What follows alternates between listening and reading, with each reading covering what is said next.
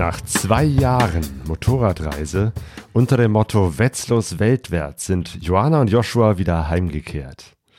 Die beiden haben auf ihren 250er Hondas Europa, Afrika und auf dem Rückweg noch den Iran durchquert. Wie ist das nach so einer langen Reise mit all den Erfahrungen und Entbehrungen wieder im deutschen Alltag anzukommen? Darüber sprechen wir im Podcast Nummer 202, den wir bereits Mitte September aufgenommen haben, also noch bevor es mit den Protesten im Iran so richtig losging. Aber man spürt in den Geschichten, dass die Stimmung schon damals sehr angespannt war. Also hört gut zu, wenn die beiden von ihren Erfahrungen mit der iranischen Sittenpolizei, mit der deutschen Arbeitsagentur und von einem romantischen Happy End am Lagerfeuer erzählen.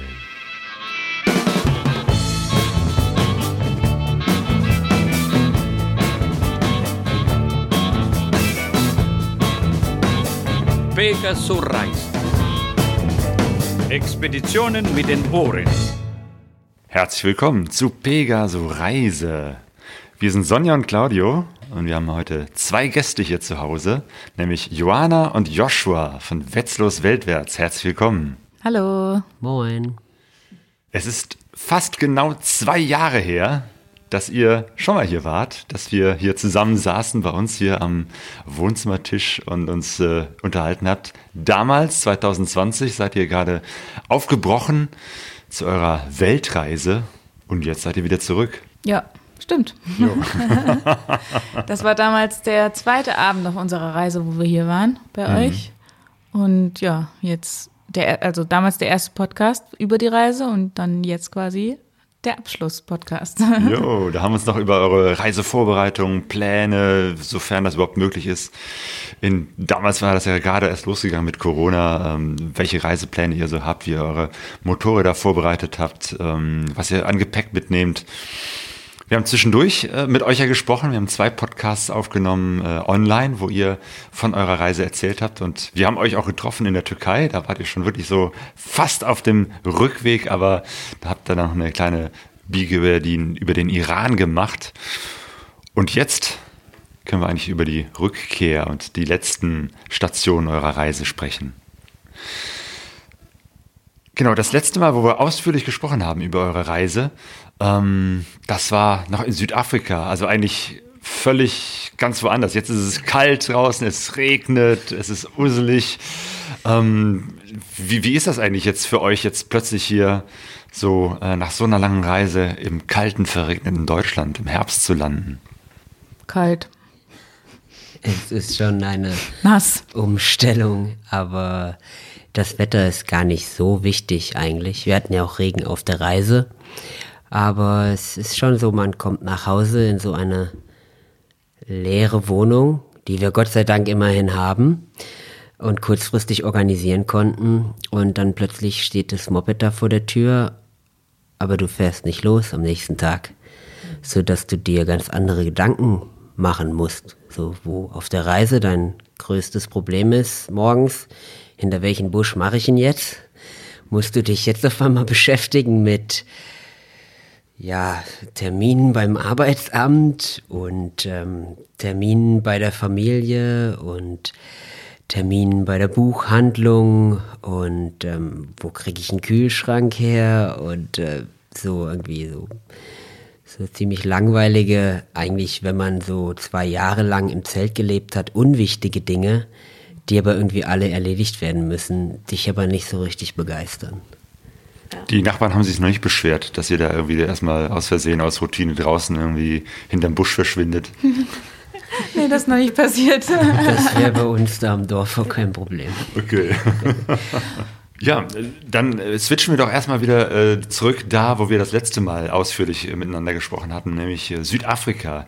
Damals, als wir uns ähm, noch online äh, ein Interview gemacht haben, habt ihr gesagt, äh, ihr wollt noch eine kleine Runde drehen. Ich glaube, ihr musstet auch erstmal raus aus dem Land wegen dem Visum, das abgelaufen ist. Und dann habt ihr noch eine kleine Runde gedreht durch den Süden Afrikas, bevor ihr dann weitergereist seid. Ne? Ja, genau. Wir waren da damals in den Drakensbergen, wo wir, wo wir das online aufgenommen haben.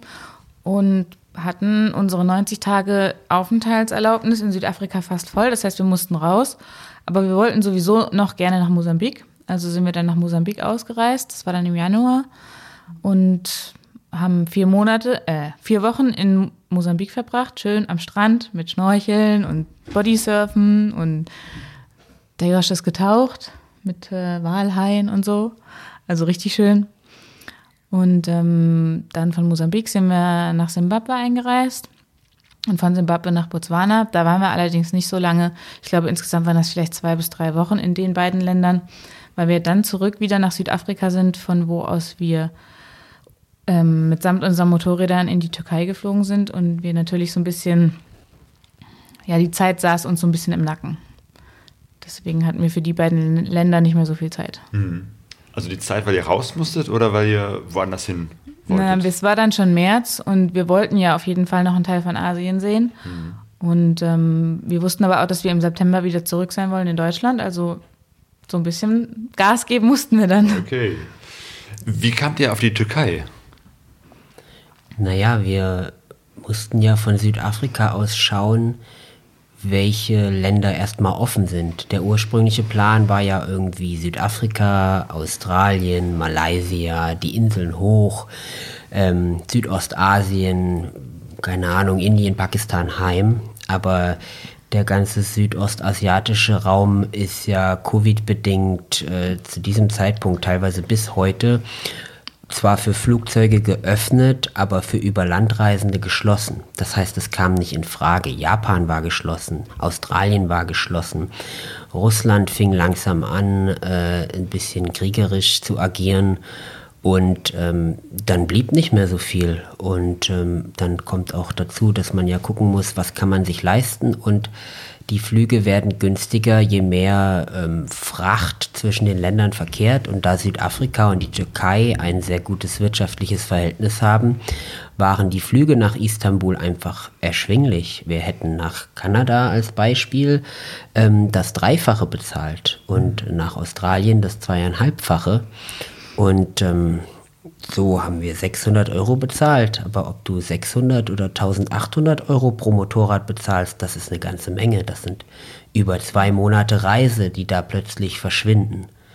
Deshalb war die Türkei die beste, günstigste äh, Option und wir wussten nicht, was da mit Covid jetzt noch passiert. Das war da alles noch nicht so easy wie heute. Wussten aber, wenn wir in der Türkei eingesperrt sind, dann gibt es kein Problem, dort auch sechs Monate zu bleiben, rein aufenthaltstechnisch, passtechnisch. Und man kann in der Türkei sechs Monate reisen, ohne sich zu langweilen, weil es ein Riesenland. Also war das so ein bisschen so eine Vernunftsentscheidung, nachdem wir uns informiert haben. Und es war richtig im Nachgang. Wir fanden das Land wirklich klasse. Jo. Wie war denn dann die Organisation äh, der Flug dann in die Türkei? Wie, wie hat sich das gestaltet? War das schwierig, kompliziert?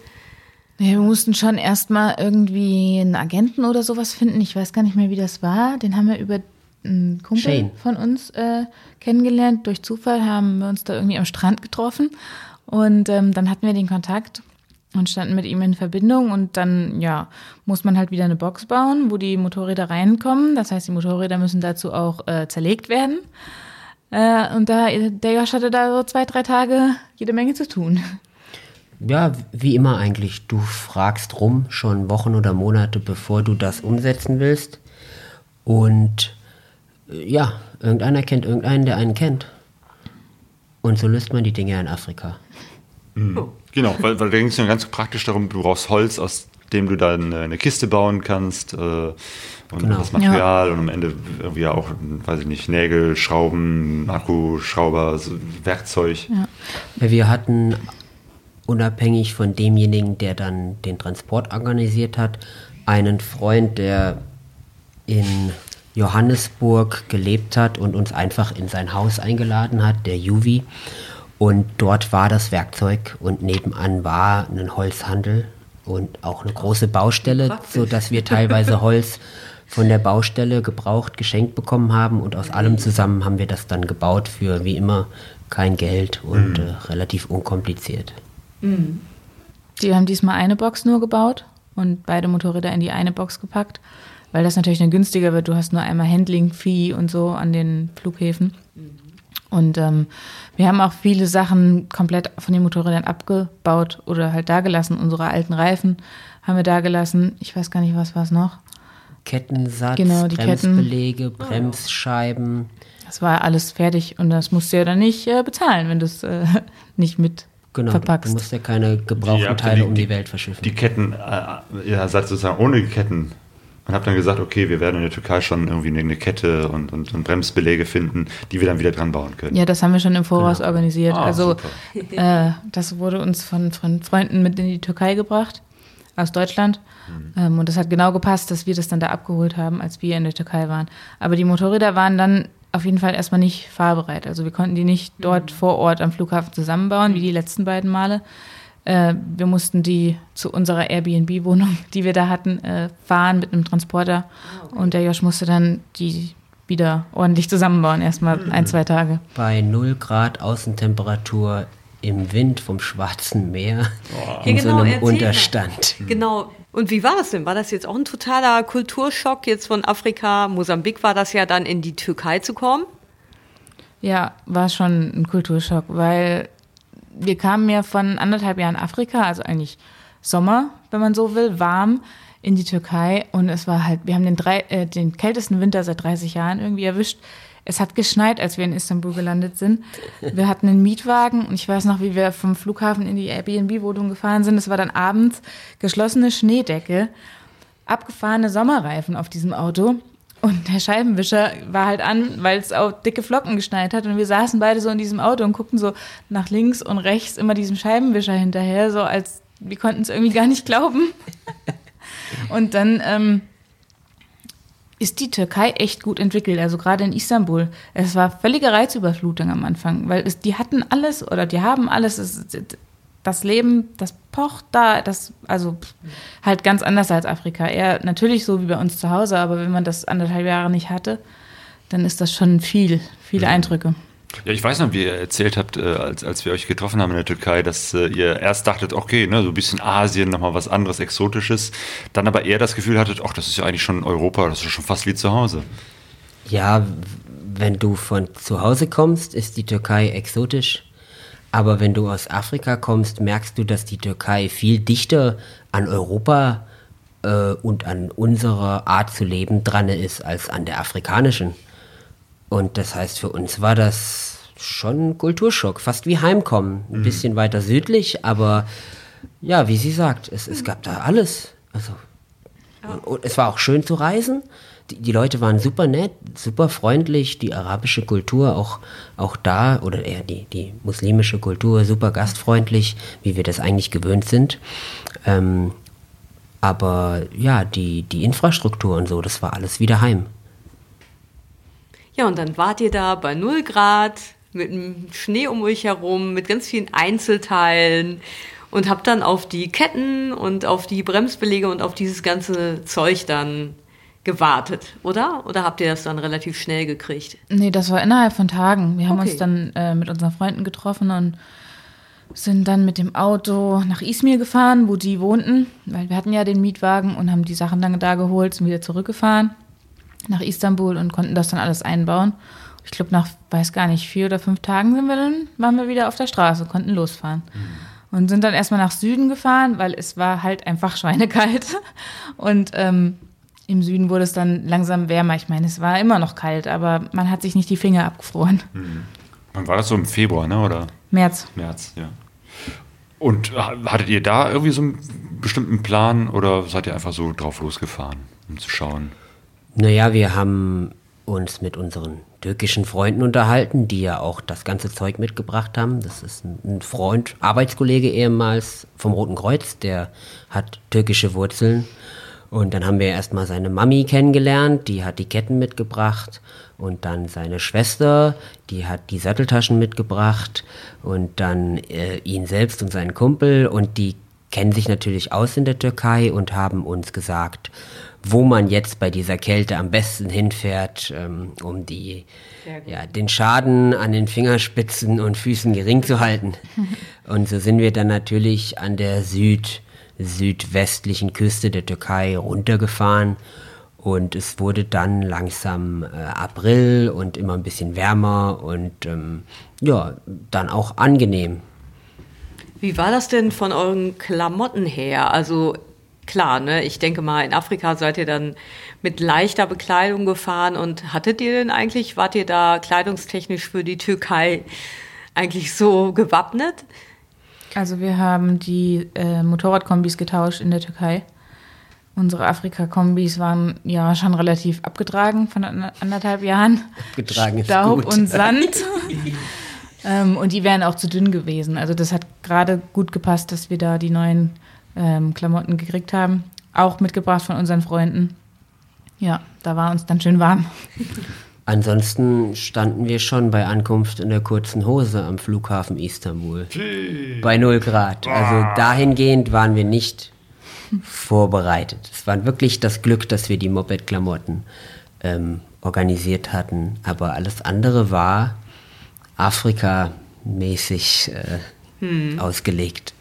Ja, aber apropos Glück, also es ist ja nicht nur Glück bei euch. Also ihr habt das ja äh, während der gesamten Reise schon sehr gut äh, verstanden, so ein kleines Import-Export-Unternehmen noch nebenbei laufen zu lassen und das irgendwie immer wieder trotz Schwierigkeiten hinzukriegen, dass ihr die Sachen, die ihr braucht, ähm, dann über Freunde, Bekannte, wie auch immer, kriegt zum Beispiel deine Medikamente, ne? Auch, Joshua. Und irgendwie hat das ja am Ende, das, das wirkt dann immer so, ach, hat irgendwie alles geklappt, aber es ist ja nicht nur Glück, ne? Dahinter steckt ja auch, dass ihr das einfach immer wieder geregelt habt. Naja gut, ähm, wir haben eine verdammt gute Basis daheim. Ich habe meinen Bruder, den kann ich 24/7 erreichen, wenn irgendwas ist, was losgeschickt, bestellt oder organisiert werden muss. Meine Eltern und ihre Eltern stehen hinter uns und dann haben wir auch ein persönliches Verhältnis zu Ärzten, Apothekern, was meine Medikamente angeht. Es ist nicht so, als hänge ich da bei der Apotheke in irgendeiner Warteschleife, sondern wenn ich anrufe, rufe ich den Chef an. Der weiß, ich rufe nur dann an, wenn es notwendig ist. Also ich nerv da auch niemanden. Und in den ländlichen Gegenden, ähm, also da, wo wir leben, da geht so etwas persönlich. Und das macht so eine Reise möglich. Wenn du nur irgendeine so Nummer auf irgendeiner Patientenliste bist, dann hast du Pech gehabt. Aber wenn du ein persönliches Verhältnis zu den Menschen hast, dann sind die für dich da und die wissen, dass du auch irgendwann mal da bist. Und die eigentlichen Transporte haben wir alle im Vertrauen übers Internet organisiert. Diverse Foren, Freunde von Freunden, Reisende, von denen man gehört hat, die kommen jetzt heim und kommen mal wieder zurück zu ihrem Fahrzeug. Also tausend verschlungene Wege äh, sind die Medikamente und die anderen Sachen dann gegangen, aber immer angekommen auf Vertrauensbasis. Nicht mit äh, Unterschreiben und Versicherung und, und, und Transportgarantie, sondern einfach, hey, du, ich habe gehört, du, du hast dein Fahrzeug in Südafrika und bist jetzt in der Heimat, so wann kommst denn du zurück hierher? Ja, in zwei Wochen. Sag ich, und wo wohnst du? Äh, Ja, da in, in, in Wildeck. Sag ich, cool, da arbeitet eine Kollegin meines Vaters. Wenn die da mal vorbeikommt und stellt dir das Zeug vor die Tür, kannst du es dann mitnehmen. Ja, kein Problem. Und dann kommt das an, ohne dass das jemals ein Postauto von innen gesehen hat. Und das viel zuverlässiger. Und völlig kostenlos. Und dann lernen sich noch zwei Menschen kennen, die sonst aneinander vorbeigelaufen wären in dieser Welt und es bildet sich eine Freundschaft. Also man kann nur gewinnen mit ein bisschen Vertrauen. Sehr gut. Ja, Vertrauensverhältnis vor allem zu Apothekern und Ärzten aufzubauen, ist, glaube ich, auch ein guter Tipp an dieser Stelle. ähm, ja, und wir durften dann auch einmal den, den äh, Kurierdienst für euch spielen. Als wir euch dann in der Türkei getroffen haben, haben wir auch ein kleines Paket mit Zeug mitgebracht. Äh, bisschen was davon äh, kann man auch hören im Podcast Abenteuer Abendland Teil 3, glaube ich, war das. Ja, genau, Teil 3, wo wir mit euch äh, ein Stück in der Türkei unterwegs waren. Ähm, aber während wir dann abgebogen sind nach Zypern und von dort aus dann nach Hause, ging für euch nochmal ein richtig spannender Teil da los. Ja, wir sind dann von der Türkei in den Iran gereist. Im Iran waren wir dann fast vier Wochen. Das war spannend, ja. Ja.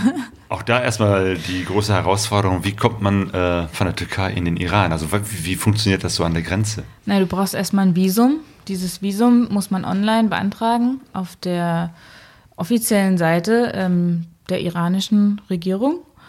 Und man sagt, man braucht dafür eine Agentur. Wir haben es aber ohne Agentur gemacht, probiert und hat funktioniert. Also man hat dann nach fünf Tagen das vorläufige E-Visum in seinem E-Mail-Postfach. Das muss man ausdrucken. Und damit muss man an die Botschaft gehen, die man in dem Antrag angegeben hat. Das war in unserem Fall Ankara. Das heißt, wir sind dann mit diesem Ausdruck nach Ankara auf die Botschaft, haben das Visum bezahlt und haben das richtige Visum bekommen, auf dem Zettel ausgedruckt. Das machen die ja nicht in den Pass in, im Iran. Das kriegt man äh, auf einem separaten Zettel. Ja, und dann, ja, man braucht ein Carnet de Passage, aber das hatten wir ja sowieso. Für Afrika brauchten wir das. Und dann hat man eigentlich alles. Haben Sie noch irgendwas kontrolliert? Green Card? Die Impfung wollten sie in der Ach, stimmt. Botschaft mal sehen, aber das war auch nur so ein halbherziger Blick von der Seite. Und dann hat die ganze Einreise in den Iran eine Stunde gedauert. Und dann waren wir drin. Wir hatten auch einen Helfer, muss man sagen, aber das hat nicht, das hat 10 Euro pro Person gekostet. Dafür schonst du dir dann mal deine Nerven. Und es war super, der hat das super gemacht. Ja, und dann haben wir bei dem äh, Typen noch übernachtet. Der hat uns noch, ohne dafür irgendwas zu verlangen, Geld gewechselt und eine SIM-Karte organisiert. Ähm, und dann, nee, gar nicht. Die SIM-Karte war für unsere Bekannten. Wir hatten schon eine von einem anderen Reisenden, der uns entgegenkam. Naja, auf jeden Fall waren wir dann am nächsten Tag gegen Mittag voll reisefertig, hatten iranisches Geld, ein iranisches Visum für 45 Tage und die Bikes waren ordentlich eingestempelt, versichert über unsere Green Card, die für den Iran galt. Also die ganz normale Versicherung äh, versichert bei euch auch den Iran. Also das kommt, ist von Versicherung zu Versicherung unterschiedlich, aber bei uns war das so, ja. Cool. ja. Ja, und dann sind wir da losgefahren, guten Mutes. Genau, und dann habt ihr euch ja euren eigenen Eindruck gemacht von Iran, ne? Weil es ist so gerade so unter den Reisenden gibt es ja so, oder es gibt ja diese Kluft, habe ich immer den Eindruck zwischen ähm, so dem Bild von Iran, wie es so in ja, so konventionellen Medien verbreitet wird, da ist ja dann oft ähm, der Schrecken dann an erster Stelle mit, oh Gott, ne, was ist das für ein schlimmes Land und äh, was mit den Menschenrechten und wie auch immer. Und dann gibt's ja diese andere Seite der Medaille, dass ja unheimlich viele Reisende dann berichten, dass sie ja eine unschlagbare Gastfreundschaft ähm, erlebt haben und total überrascht waren von dem, was sie da, ja wirklich, was ihnen da an Positivem entgegengekommen ist. Wie habt ihr das jetzt erlebt? Also wir sind auch äh, frohen Mutes wirklich in das Land eingereist und, und haben uns darauf gefreut, weil viele, viele Reisende uns erzählt haben, es ist so schön, die, die Iraner sind so gastfreundlich, das Essen ist so gut. Und ähm, ja, wir haben so ein bisschen unterschiedliche Erfahrungen gemacht, möchte ich mal sagen. Ähm, also es ist erstmal für mich schwierig gewesen, als Frau überhaupt dort Motorrad zu fahren, weil äh, iranische Frauen dürfen gar kein Motorrad fahren. Das heißt, äh, man wird eigentlich immer überall groß angeguckt äh, und manchmal halt auch echt unfreundlich angeguckt. Klar muss ich das Kopftuch tragen, das wusste ich auch vorher. Ähm, und man muss sich sonst bedecken. Ähm, man stellt sich natürlich darauf ein, aber es ist dann halt echt bei 40 Grad im Schatten schon anstrengend. Und unter dem Motorradhelm kannst du kein Kopftuch tragen. Das heißt, während du den Helm dann abziehst, bis du das Tuch dann aufhast, vergehen halt ein paar Sekunden. Und es ist so, ich, ich konnte es nicht anders lösen. Und dann, dann hast du natürlich sofort alle Blicke auf dir. Ja, und dann, ich weiß nicht, wir waren auch zu einer Zeit da, ich weiß nicht, ob die Bevölkerung etwas unzufrieden war. Die Lebensmittelpreise sind in diesem Moment irgendwie ziemlich hochgegangen. Und ich weiß nicht, wir hatten einfach das Gefühl, wir hatten einige Situationen, wo wir echt nicht wirklich willkommen waren, wo die Leute auch unfreundlich waren. Ähm, wir haben einmal an der Tankstelle angehalten, da kam ein Typ raus und wurde dann fast handgreiflich gegen den Josh, weil wir sollten da scheinbar wegfahren, aber wir, wir standen da nur im Schatten und wollten was trinken. Also, Es war der einzige Schatten im Umkreis von 50 Kilometern, muss man ja auch dazu sagen. ja. Also ich hätte auch einen Baum genommen, aber da war keiner. Und der hat mich, ich- der kam raus und hat mich, ja, angebrüllt. Ohne Vorwarnung. Und hat mich verscheucht. Und dann habe ich mir auch gedacht, was, Ja, also bis ihr wirklich dann, bis ihr weg wart. Also ihr seid dann auch. Ja. Ja, ja, nee, ich habe dann. dann, ich hab dann erstmal mein, mein Wasser gerade in der Hand gehabt. Das ist ja nichts. Wenn ich jetzt nichts trinke, kriege ich hier einen Hitzschlag. Und dann habe ich mich auf den Bordstein gesetzt. Und dann hat er sich hinter mich gestellt, hat mich an den Schultern gefasst und hat mich, wollte mich hochheben. Okay. Also, Ja. und du, das war der dritte Tag im Land, damit rechnest du nicht. Und dann in einem Land, in dem doch alle so nett und freundlich sind. Und beim ersten Mal dachten wir natürlich, hey, ja Mann, das war ein doofer Zufall. Ich meine, in jedem Land hast du Deppen und das war jetzt halt der Depp. Den haben wir gefunden und jetzt ist auch gut. Und dann hatten wir aber noch ein paar komische Situationen, in, in denen die Leute irgendwie sowohl im Straßenverkehr als auch im Alltag nicht freundlich zu uns waren. Nicht, dass jetzt alle Iraner unfreundlich sind, aber dieses Bild, was da gezeichnet wird, dass da alles perfekt und gastfreundlich ist, ist halt auch nicht richtig. Und gerade für die Einheimischen ist das nicht richtig, weil die und auch nicht nur die Frauen haben ein knallhartes Leben dort in dieser Militärdiktatur, was es nämlich ist. Ja. Ähm, und da ist überall Polizeikontrolle, Militärkontrolle, Sittenwächter, die nur dafür zuständig sind, zu gucken, dass die Leute sich richtig anziehen. Also da liegt schon was im Argen. Nicht, dass wir jetzt als Durchreisende die sind, die das verurteilen, aber erzählen muss man es doch. Und ähm, ja, wir hatten eine wunderbare Zeit bei einer äh, iranischen Familie, die uns eingeladen hat. Ein langes Wochenende, drei oder vier Tage. Wir haben super gegessen dort. Wir haben die ganze Familie kennengelernt. Ich habe mit dem Wie seid ihr denn daran gekommen? Also wie habt ihr die Ja. Familie überhaupt kennengelernt? äh, Das- Internet. Ja, über, über Instagram, das war witzig. Ich hatte auf einmal eine Nachricht ähm, und die Frau schrieb, hallo, ich bin Monika aus Wetzlos und ich wohne jetzt in Save, das ist südlich von Teheran. Ähm, und wenn ihr hier vorbeifahrt, dann könnt ihr gerne vorbeikommen. Und witzig ist ja, dass Joshuas Mutter auch Monika heißt und ja auch aus Wetzlos kommt. Und wir dachten nur so, hä? Was ein ist das jetzt? jetzt? Ähm, ja, und dann, dann haben wir das auch gemacht. Wir sind dann zwei Tage später dort vorbeigefahren. Und dann stellte sich raus, dass diese Monika wirklich in Wetzlos geboren und aufgewachsen ist. Und äh, während ihrer Studienzeit in Witzenhausen ihren Mann, den Javad, dort kennengelernt hat. Der ist Iraner und der hat dort studiert. Und äh, ja, dann waren die halt ein Paar, haben irgendwie irgendwann geheiratet und um 1990 rum haben sie sich dazu entschieden, dass sie zusammen im Iran leben wollen. Und da Ein sind Jahr sie bis bevor Ich heute. geboren bin. Ja. Und dann kommt man aus demselben Ort und Wetzlos, trifft sich ja. Ja. im Iran. Und Wetzlos hat 100 Einwohner, ne? Also es ist nicht so, als hätte ich erwartet, dass es dort jemanden gibt, der da je gelebt hat, den ich Ja. nicht kenne. Ja. Und dann wurden wir auch begrüßt. Äh, Sie hat äh, so ein altes Bild in, im Wohnzimmer hängen von, das ist eine Luftaufnahme von Wetzlos halt. Und dann, dann, dann kennt, kennt sie. Heimat. Ja. Dann kennt sie natürlich auch noch etliche Leute und äh, dann wollte sie natürlich auch wissen, was derjenige jetzt so macht Ja, Dieter? Sie genau. hat dann auf, ja, sie hat dann auf die Häuser gezeigt und da wohnt doch der und der mit dem und dem und was denn aus denen geworden? Und da wohnt der und ich habe gehört, da ist jetzt ein Haus. Sag ich ja, da ist jetzt ein Haus und da ist noch ein Ah, und wo wohnt der? Ach, ja, der ist mit dem verwandt. Stimmt, das weiß ich noch. Und dann sitzt du da mitten im Iran, da irgendwo in der Wüste und unterhältst dich über die Verhältnisse deiner, deiner Nachbarn da in der Heimat. Also das war Das war schon sehr witzig, ja. Verrückt. aber es war eine wunderschöne Zeit. Also wir hatten, wie gesagt, da äh, richtig, richtig viel Spaß. Ja. Der Josh hat mit dem Javad auch gewerkelt unten in der Werkstatt, hat die Mopeds fit gemacht, er musste was an unseren schrauben und dann, dann an seinem kleinen Farm- Farm-Moped hat er auch was geschraubt. Und der Javad spricht auch echt noch gut Deutsch, also wir konnten uns super verständigen. Und der Javad ist auch Reisender, der ist schon mit dem Bus nach Nepal gefahren, um ihn dort zu verkaufen und hat dort Schulprojekte unterstützt. Und also wir haben da wirklich gute Gespräche geführt und haben diese 30 Jahre alte iranische Militärmaschine auch wieder fit bekommen. also war ja ein erfolgreicher, äh, schöner Besuch. Ja. Ja, du hattest gerade schon die, die Sittenwächter erwähnt. Damit hattest du aber auch mal äh, einen Konflikt, Joshua. Ja, es ist, wie die Johanna schon sagt, unglaublich heiß dort im Mai. Und ähm, da passiert es dann schon mal, also innerhalb der Hostels, hinter verschlossener Tür kann man rumlaufen, wie man will, auch in Unterhose, das interessiert da niemanden. Also war ich da kurze Hose, T-Shirt und dann wollten wir einen Kaffee trinken gehen und dann ziehst du die Schlappen an und gehst raus. Und nichts Böses denkend hat es zwei Minuten gedauert, als so ein äh, Moped direkt auf den Bürgersteig fährt und dann springt so ein großer grün uniformierter Kerl von dem Moped und ohne ein Hallo oder Vorwarnung fängt er an, mich da auf Farsi zusammenzubrüllen. Ich weiß nicht, was er gesagt hat, aber äh, bitte zieh dir eine lange Hose an, war es nicht.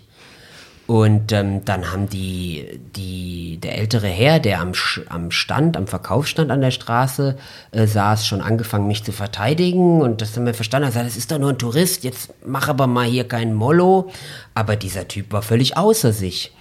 Und ähm, ich wusste zwar, dass man sich in arabischen Ländern normalerweise mit langen Hosen kleidet und äh, kurze quasi nur von Kindern oder gar nicht getragen werden, dass das aber im Gesetzestext verankert ist und tatsächlich verboten ist, das gibt's glaube ich nur im Iran.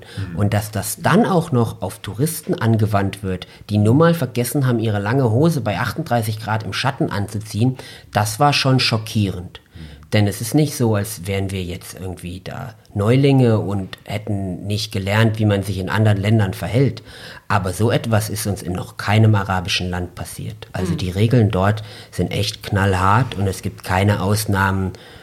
Oder das war unser Gefühl. Vielleicht waren wir auch wieder zur falschen Zeit am falschen Ort, aber unser Gefühl war, äh, wir haben da keinen Kredit irgendwie, dass wir fremd sind, einer anderen Religion angehören und zumindest mal ein paar Tage Akklimatisierungszeit bekommen, bevor wir uns da anpassen können. Ähm, das war da nicht der Fall. Also da gab es ganz klare Grenzen und es ist auch dann egal, ob du die kennst oder nicht, sondern die werden angewandt. Und der wollte mich verhaften. Also der hat mich mehrfach aufgefordert, mich auf sein Motorrad zu setzen. Ähm, ich soll mit ihm fahren. Und ähm, mein Glück war halt, ne, das war halt so ein etwas übergewichtiger, äh, relativ äh, langsam aussehender Kerl. Genau, der ruft jetzt an und sagt, was erzählst du da für ein Mist? Ich bin Polizist.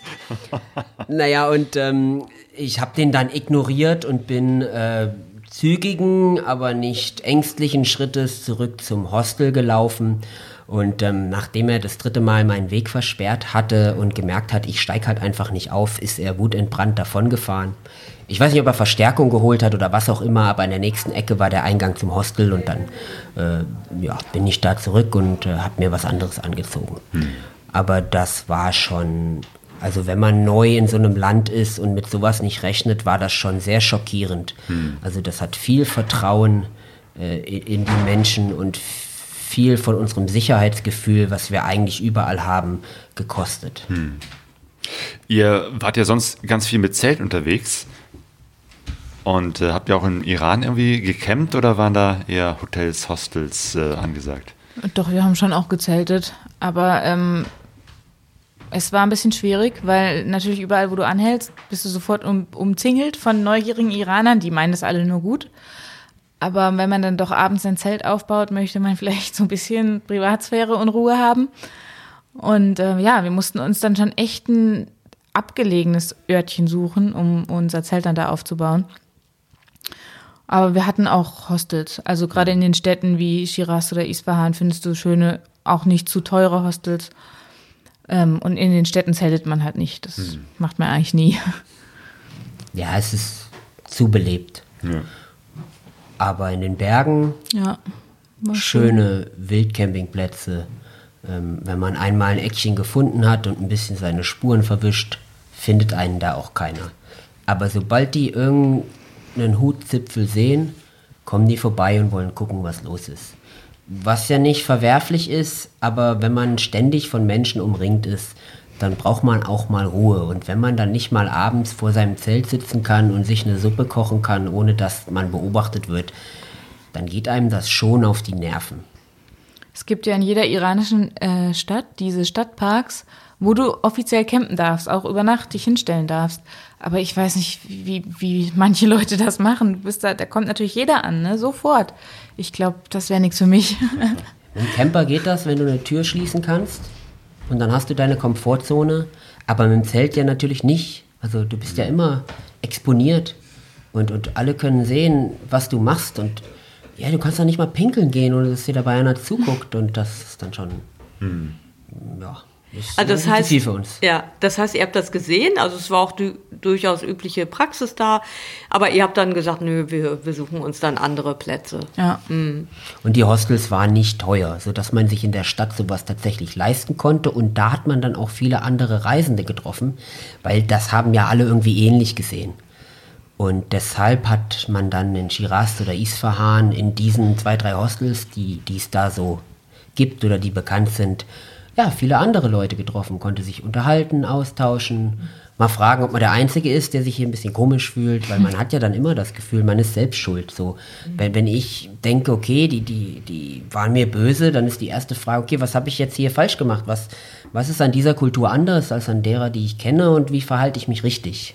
Und dann unterhält man sich darüber, weil ein das, das bewegt einen, wenn man dann plötzlich angemacht wird und, und weiß nicht warum. Aber äh, ja, es, es gab dann immer mal solche Geschichten, falsche Zeit, falscher Ort, falscher Sittenwächter, Pech gehabt. Ja. Und das hat diesen eigentlich wunderschönen Aufenthalt so ein bisschen getrübt. Beziehungsweise vielleicht ist es ja auch so ein Realitätsabgleich. Also ich finde, ich meine, dieses, dieses, diese ähm, ja auch viel oft bericht, nee, diese berechtigten Lobeshymnen auf den Iran kommen ja auch, das ist ja auch so ein Reflex darauf, dass der Iran oft auch übertriebenerweise generell als ähm, Fallen State, als, als, als, als ja, ganz üble Ecke in der Welt dargestellt wird. Und ich habe immer so das Gefühl, klar, da sind dann diese andere Erlebnisse von Reisenden, die irgendwie dann ganz anderes Erlebnis sind. So, als dieses heftige Bild. Und das ist dann, geht dann oft zeigt der äh, Zeiger irgendwie so dann in die ganz extreme Richtung. Und da, da ist ja Reisen dann gut und dass ihr selber euch ein Bild gemacht habt und gesehen habt, okay, die Realität, da ist von allem, das ist eine gemischte Tüte, ne? Also das ist dieser Staat mit diesen Bedingungen, aber auf der anderen Seite sind da ein paar sehr herzliche Leute. Ne, aber eben nicht alle. Also eigentlich ist es ja ein Realitätsabgleich. Ja, also wir haben im, gerade im Norden vom Iran dann auf der Rückreise, also wir sind dann von vom Nordosten wieder nach Westen gefahren, ähm, echt viele nette Leute getroffen. Und die meinten das dann auch wirklich ehrlich und, und herz, herzlich mit dir. Ja, wir hatten auch Probleme technischer Natur. Und diese Probleme hätten wir ohne die Hilfe der Einheimischen schwerlich oder nur langwierig lösen können. Hm. Was für Probleme? Geht los bei einem simplen Radlager, was kaputt war, über einen Zimmerring bis hin zu einer durchgebrannten Lichtmaschine im Norden des Iran. Ähm, und da war es immer so, du gehst in das Technikerviertel mit einer technischen Zeichnung, weil du ja kein Farsi sprichst, reibst das einem unter einer Nase, der die Nase gerade tief in irgendeinem Motorblock hat und dann versteht er dich, weil technische Zeichnungen sind äh, universell auf der ganzen Welt. Naja, und dann nimmt er dich an die Hand und läuft mit dir durch dieses Metall- und Mechanikerviertel und man findet das Teil. Und äh, dann bei der durchgebrannten Lichtmaschine war es ja so, das ist nichts, was man jetzt irgendwie am Straßenrand so schnell reparieren kann. Aber da hatten wir von bekannten Reisenden einen Kontakt vom Ali. Und Ali war so äh, Motorradverkäufer, Mechaniker, Schrauber, Businessman in äh, Tabriz. Und der kannte natürlich äh, Mann und Maus und hat mich dann auf sein Moped da hinten drauf gesetzt, so eine 250er Benelli und ist dann mit mir, natürlich ohne Helm und ohne alles, quer durch äh, die Stadt gefahren, hat uns dann erstmal neue Reifen für 15 Euro das Stück besorgt. Und ähm, dann ist er zum Lichtmaschinenhans gefahren, der heißt da Hussein. Und Hussein macht den ganzen Tag nichts anderes als Kupferdrähte auf Kondensatoren wickeln und er sagte dann, ja, ähm, hat das Ding durchgemessen, sagt, ist kaputt. Sag ich, Hussein, das ist ja schon mal gut. Aber deswegen bin ich ja auch nur hier. Hm, ja, okay. Äh, sag ich, kannst du es machen? Sagt er, ja. Kann ich wickeln, dauert drei Tage. Drei und kostet, ja, so 25 Euro. Sag ich, okay, einigen wir uns auf 35. Ich komme morgen Nachmittag. Ja, okay, gar kein Problem. Alles vom Tisch geschoben, angefangen. Und am nächsten Vormittag war die Lichtmaschine fertig. Hey. Läuft bis heute. Und Ja. vor allen Dingen gewickelt und versiegelt. Also das war keine offene Lichtmaschine. Also das ist eine richtig, richtig schwierige Arbeit. Die kostet bei uns das Zehnfache. Und die Handwerksarbeit, das, was der da abgeliefert hat, die war erste Sahne. Also das war richtig gut gemacht, gut versiegelt. Äh, er hat noch zwei Windungen mehr drauf gepackt. Ich hatte 0,3 Volt mehr Ladespannung. Also einfach top für was? Äh, 35 Euro. So ist da die Hilfsbereitschaft, äh, die Geschwindigkeit und auch die Qualität der Arbeit im Iran äh, sehr hoch. Das hätten wir nicht so erwartet. Und das muss so sein, leider, weil die ja international geächtet sind. Die USA haben da mal wieder angefangen und die kriegen gar keine Ersatzteile für ihre Fahrzeuge mehr. Und deswegen haben die gelernt, in den letzten Jahrzehnten alles selber zu machen. Und die sind gut da drin. Das ist wirklich faszinierend. Okay. Und da habt ihr wahrscheinlich wieder die Erfahrung gemacht, dass mit euren beiden Mopeds, ne, ähm, dass es da wirklich auch eine Erleichterung ist, da Ersatzteile und so zu finden. Sag doch noch mal, welche Motorräder das sind. Zwei Honda CRF 250L. Ja. Genau. Und die ba witzig ist auch, die bauen die quasi nach. Also das heißt da nicht Honda, weiß nicht, wie es heißt, aber es sieht genau so Long, aus. long, long, long. ich weiß es nicht. Stimmt, weil im Iran dürfen ja auch nur, was war das, nur Motorräder bis 250 Kubik äh, gebaut Ja, werden ja, oder genau. verkauft werden. Also die Einheimischen dürfen auch nichts Größeres fahren, Ausländer meistens schon, aber Ja. äh, das ist ja irgendwie auch so ein komisches Gesetz, was oft äh, Überlandreisende verunsichert. Ja, es war tatsächlich mal so, dass auch Ausländer das nicht fahren durften für einen ganz kurzen Zeitraum, weiß nicht, vielleicht ein halbes Jahr oder so. Das haben sie dann aber wieder aufgehoben, weil ja natürlich kein Tourist mehr kam auf dem Motorrad. Hatten sie nicht drüber nachgedacht. Also ich habe viel rumgefragt, warum das so ist. Ich konnte mir das nicht vorstellen.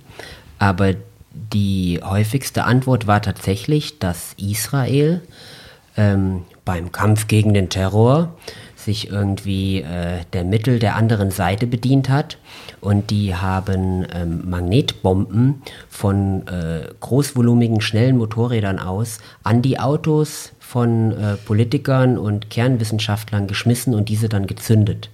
Und diese großen Motorräder konnte im Iran niemand verfolgen, weil keiner eine derartige Motorisierung hat, sodass die quasi mehrfach dasselbe Ding durchziehen konnten und keiner hat sie gekriegt.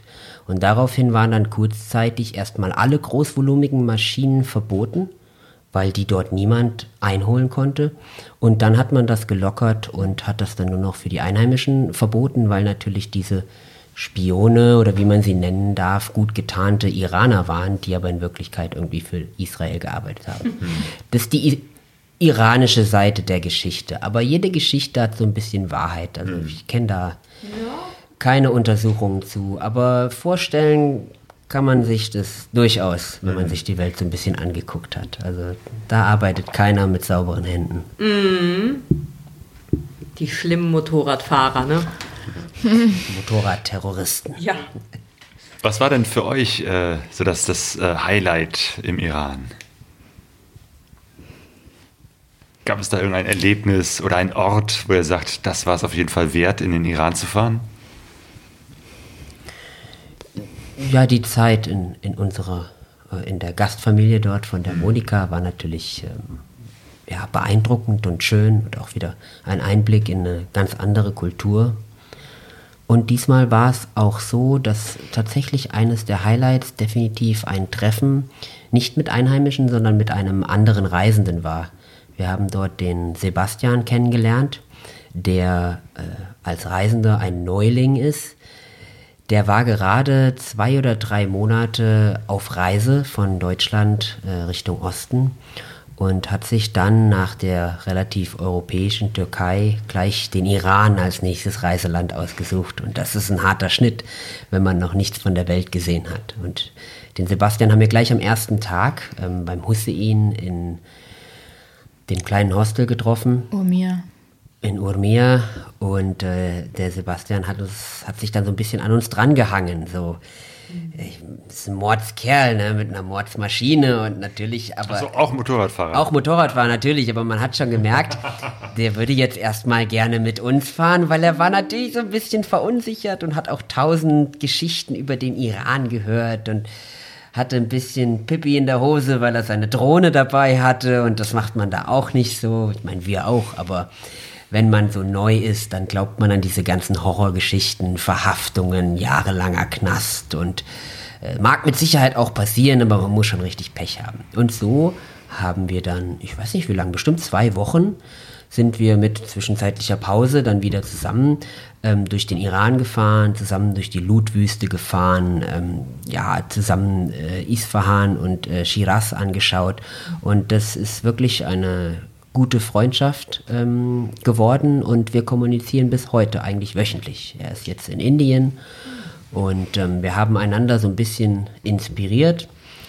Und er schreibt äh, heute immer mal, weil natürlich, wie das so ist, wenn man neu losfährt, Riesenbike, Riesengepäck, das Ding völlig überladen. Dann hat er uns gesehen mit unseren zwei kleinen Enduristan-Taschen und keine Ahnung, 20 Kilo Gepäck pro Person. Und dann war er nicht so einer, der jetzt einen Hinweis gleich persönlich und als Kritik auffasst, sondern so einer, der kam und sagte, du Josh äh, und Joanna, ihr habt so viel Erfahrung. Äh, könnt ihr, wie machten ihr das mit dem Gepäck? Können wir, können wir mal alles auf den Tisch legen und ihr sagt mir mal ehrlich, wa- wa- was kann ich denn wegschmeißen von diesem Mist? Ja, das, das wäre doch ein richtig cooler Workshop. Einmal alle Taschen auspacken und was dazu sagen. Ja, das, stimmt. das das, haben wir gemacht, gemacht. In Shiraz. Er hatte, Da wäre ich gern dabei gewesen. er hatte unter anderem ein Liter Geschirrspülmittel dabei. Als ich das gesehen habe, habe ich ihn nur angeguckt und gesagt, Okay. Basti, dein Ernst? ein Spaten, ein Sitz. Ein, und ich, nein, man kann nicht drüber Okay. lachen. Es ist klar, du, du fährst los, du liest diese Zeitschriften, du siehst diese riesigen Bikes mit allem dran, also einfach alles, was irgendwie dran gepasst hat, dran geschraubt und dann wundern sich die Leute, warum fährt denn sich das so unhandlich? Und so fahren sie alle los und dann wird's weniger und in Indien... Liter Ja. In, in Indien hat er mir dann geschrieben, ich werde immer mehr zum Josh. Ich habe jetzt das und das und das und das und das aussortiert. Und mittlerweile hat er nicht viel mehr dabei als wir und fühlt sich wohl. Nur noch einen halben Liter Spülmittel. Ja. Ich habe ihm verklickert, man kann mit Shampoo spülen. Also ich glaube, das Spülmittel ist ganz rausgeflogen. Ich habe mal gehört, die Länder, wo es kein Spülmittel zu kaufen gibt, sind auch relativ selten. Das stimmt. Äh, das auch, ja. Ja. Schönen Gruß an der Stelle an Joel. Ich habe mich auch immer gefragt, was hat der alles auf seinem Moped? Jetzt habe ich so eine Ahnung. Äh, ja, ähm, Iran. Ihr wart vier Wochen im Iran, ne? Und Ja. äh, seid dann wieder ausgereist. War das so euer Plan oder habt ihr auch geguckt, wie euch der Iran gefällt und dann irgendwann gesagt, jetzt reicht es langsam? Das war schon so der grobe Plan. Na, wir hatten Visum für 45 Tage. Aber es, ja, es hat uns dann schon auch gereicht. Und wir mussten dann eh, weil ja seine Lichtmaschine durchgebrannt war, nach Tabriz fahren. Und das ist ja dann schon in der Nähe von der armenischen Grenze. Und dann waren wir am Tag 27, das weiß ich noch, an der Grenze und sind dann nach Armenien ausgereist. Ja. Eigentlich wollten wir über Aserbaidschan fahren, aber die haben, glaube ich, bis heute immer noch die Grenzen dicht wegen Corona. Ja, das. Also blieb nur Armenien oder halt zurück in die Türkei, aber wir wollten halt schon eigentlich noch so ein Schleifchen fahren und das haben wir dann auch gemacht. Ja, okay. Und man sollte auch die Temperatur nicht unterschätzen im Mai. Also der Iran ist nicht umsonst das Land mit dem heißesten Ort der Erde. Stimmt, wir hatten ja gerade, habt ihr ja noch erzählt, in der Türkei habt ihr euch wärmere Klamotten äh, zukommen lassen. Ja. Und mit denen wart ihr jetzt im Iran. Also in wir der Wüste Lut unter anderem. Wir hatten uns dann im, wohlweislich im, im Voraus schon ähm, Knieprotektoren, also separate gekauft und sind dann einfach mit der normalen Hose, keine Ahnung, Decathlon-Hose oder sowas, ähm, gefahren und nicht mit der Gorotex-Hose, weil das hältst du ja nicht aus. Ja. Und dann haben wir ähm, zu den Jacken noch so ein Protektorenhemd. Das heißt, du hast ein Netzgewebe, wenn du so willst, und die Protektoren sind aber da direkt eingearbeitet, äh, vernäht. Und das lüftet dann gut durch. Aber nichtsdestotrotz, bei 35 Grad schwitzt du einfach, egal was du anhast. Ja. Ja, du musst halt viel Wasser mitnehmen, nicht nur zum Trinken, sondern um dich nass zu machen. Also du schüttest dir das Wasser komplett über, sodass das Protektorenhemd, die Hose, alles nass ist. Und wenn du dann fährst, kühlst du durch die Verdunstungskälte. Sonst überhitzt du. Also ganz ernsthaft, das ist dann nicht ein bisschen warm, sondern du überhitzt, bis, bis das Protein in deinem Blut klumpt und das war's dann. Und ähm, da darf man das wirklich nicht unterschätzen. Also man braucht viel, viel, viel Wasser und ab Mai ist es richtig heiß im Iran. Und es gibt Leute, die fahren da im Juli, August durch, aber das ist kein Urlaub und kein Genießen, das ist ein reiner Kampf. Und auch deshalb äh, 30 Tage Hitze, Staub, Verkehr, Abgase. Es war dann an der Zeit, äh, wieder was anderes zu sehen. Aber bevor er das erzählt, wie war denn die Wüste Lut? Schon schön. Wunderschön. Also gerade die, die, diese Sandfelsformationen, das war echt, das war, ja, das war ähnlich fast wie die weiße Wüste, so ein bisschen in Ägypten. Halt nur nicht weiß. Aber äh, ich weiß gar nicht, es waren ungefähr 200 Kilometer, die wir dann da durchgefahren sind. Und ja, die, die, es war Asphaltstraße, aber immer mal mit Sandverwehungen. Also es, es war schon schön anzusehen, aber du hast halt nicht so wirklich viel gestoppt, weil es halt einfach viel zu heiß war. Wir sind morgens um fünf da rein, extra schon, und waren dann, glaube ich, um zehn wieder an dem Punkt, wo, die, wo es dann wieder bergauf ging. Aus, dem, aus der Wüste raus. Und, ja. Da waren es dann schon morgens um 10 deutlich über 40 Grad.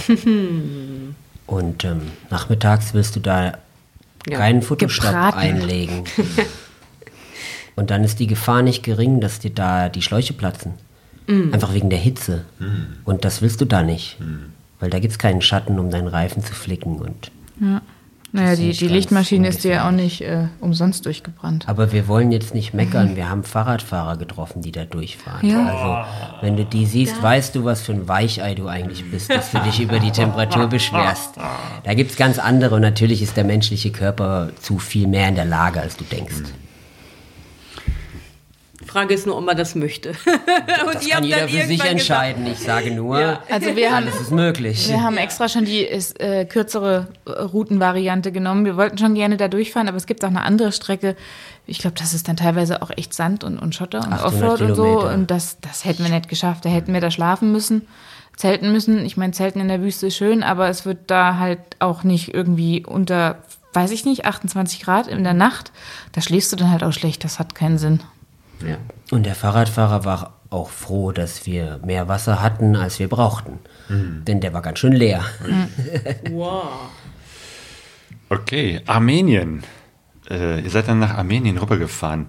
Wie war das mit der Ausreise und Einreise in Armenien? Hat das geklappt? Das hat eigentlich ganz gut geklappt. Die ähm, Ausreise war irgendwie minimal chaotisch, weil irgendwie jeder hat einen von A nach B nach Z nach A geschickt, so ungefähr. Aber wir hatten dann eigentlich relativ zügig unsere ganzen Stempel zusammen. Wir hatten dann da auch keinen Helfer oder so.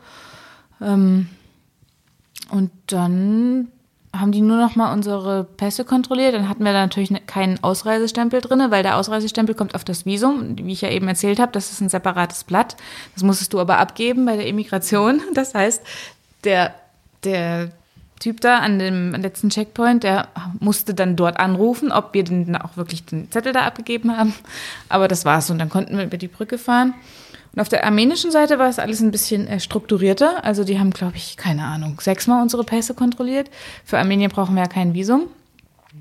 Aber die nehmen es ganz genau. Also ich weiß nicht, mit meinem Pass hatten sie auch irgendwie, ich weiß nicht, was damit war. Auf jeden Fall haben sie den untersucht mit der Lupe. Und dann hat der eine Polizist hat ihn dann noch mitgenommen und war zehn Minuten damit verschwunden. Die haben so einen Farbabstrich gemacht, dass echte Tinte ist.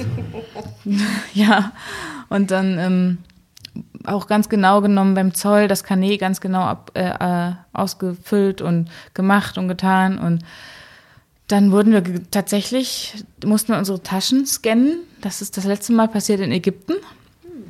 Ähm, aber wir hatten noch Glück. Also die haben die Taschen einmal durch den Scanner gejagt und das hat eine Minute gedauert und dann konnten wir weiterfahren. Es passiert aber auch, dass äh, auch Motorradfahrer komplett alles ausräumen müssen, alles auf die Tische legen müssen und die dann halt gucken. Die Grenze ist dafür bekannt.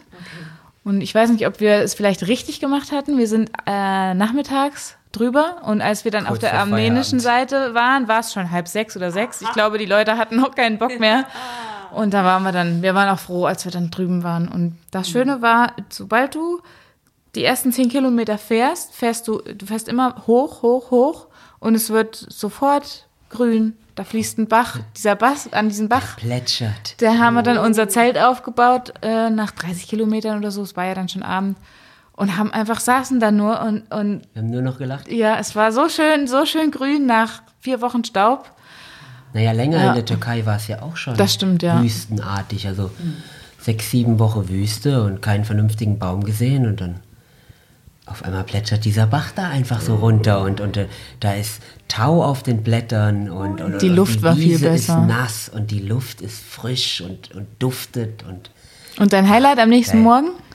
Mein, am nächsten Morgen saß ich da, habe mir dann mein Käffchen gekocht und zurückgelehnt auf diesem Bänkchen. Da gibt es überall wie so kleine, äh, ja, so Picknickplätze am Straßenrand, aber nicht sichtbar von der Straße. Und dann saß ich da auf diesem Bänkchen und genoss meinen Kaffee. Und dann, dann trabt so ein relativ großer, eleganter Hund gegenüber, so in 15 Metern Entfernung auf so einer terrassenartigen äh, Erhebung auf, auf der Wiese. Und dann dreht er seinen Kopf zur Seite und dann sehe ich, das ist kein Hund, das ist ein Wolf. Und der Wolf war für mich schon immer so der Inbegriff der Wildnis. Als Kind habe ich schon immer Wolfs-T-Shirts getragen. Das war für mich das Ding. Aber außer im, im Zoo für Kids habe ich noch nie so einen Wolf gesehen. So, so einen freien, so einen richtigen. Und dann trabt er da so elegant und guckt so rüber und so, so als würde er nicken. Moin, moin.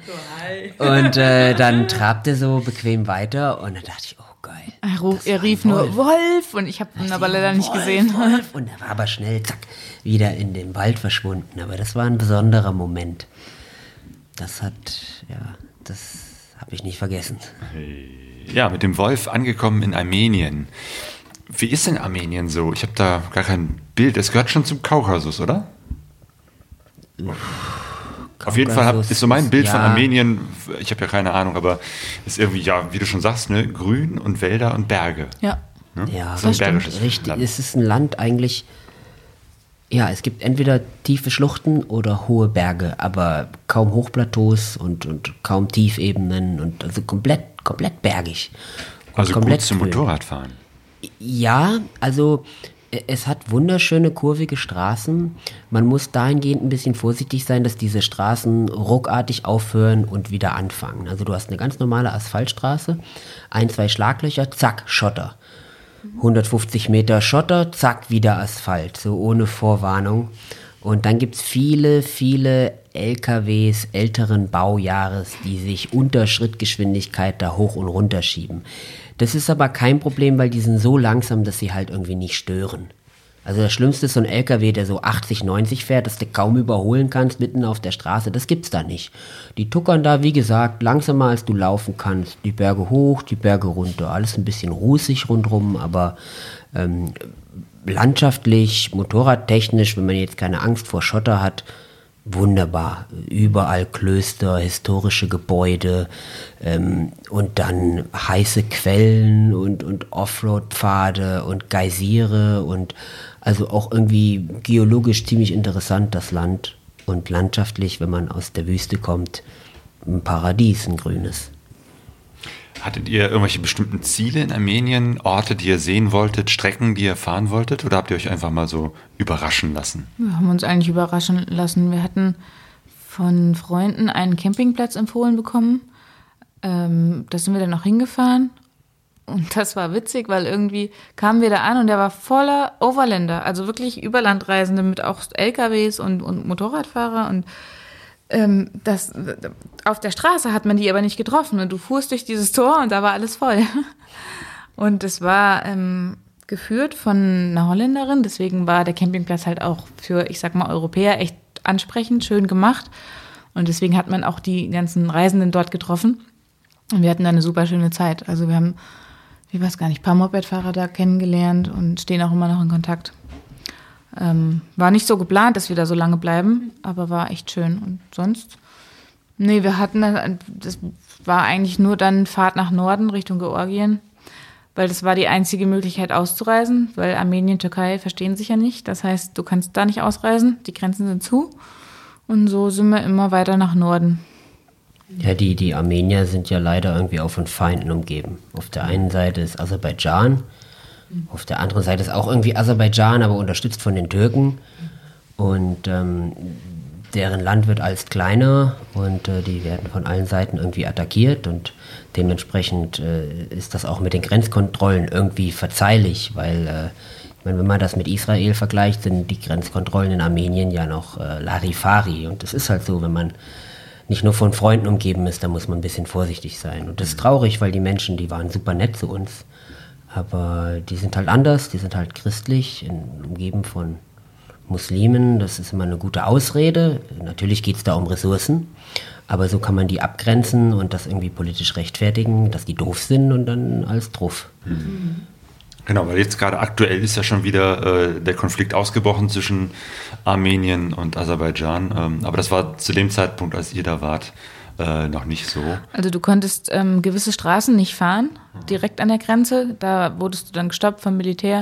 Und es gab wirklich gerade in diesem Korridor im Süden von Armenien nur eine Straße, die du fahren konntest. Und alle anderen waren irgendwie zu dicht an der Grenze und zu gefährlich und da durfte man dann als Tourist nicht langfahren. Aber äh, Streitigkeiten oder irgendwelche Angriffe haben wir da jetzt nicht mitgekriegt. Ja, also das, das, das schwelt da immer. Das hat man schon gemerkt, dass da, dass da irgendwie was am, am Brodeln ist.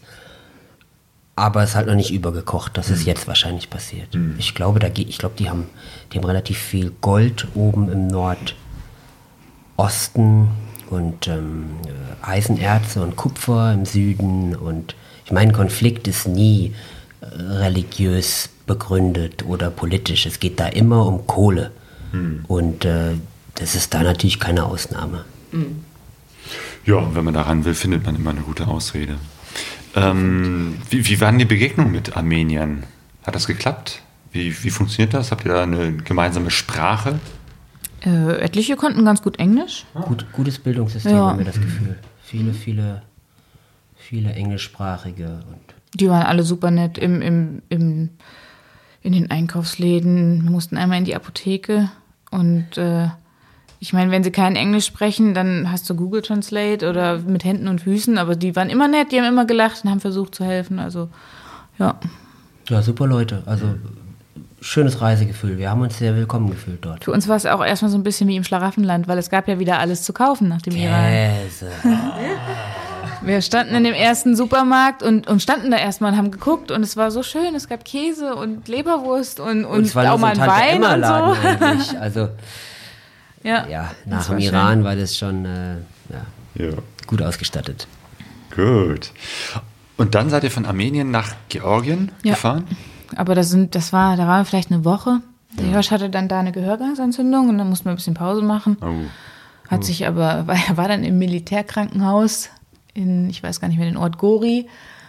Und die haben ihm da dann so eine Spritze durchs Ohr gejagt zum Säubern und dann hat er Salbe Einmal das Hirn gekriegt. rausgespült Ja. auf der anderen Seite. So hat sich's angefühlt.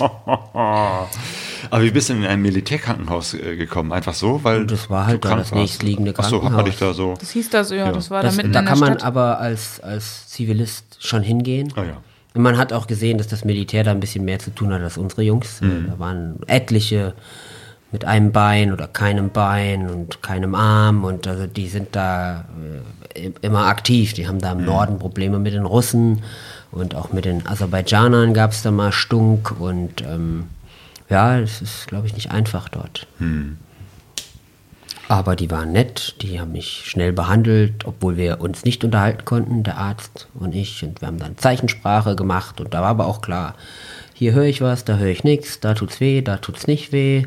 Und dann wusste der schon ungefähr, was Sache ist und hat mir dann eine Creme aufgeschrieben. Und ich wusste nur, was ich hatte, indem ich dann den Namen dieser Creme gegoogelt habe und dann geguckt habe, für was sie angewendet wurde, weil er konnte mir nicht sagen, wa- was ich hatte, aber was ich machen soll.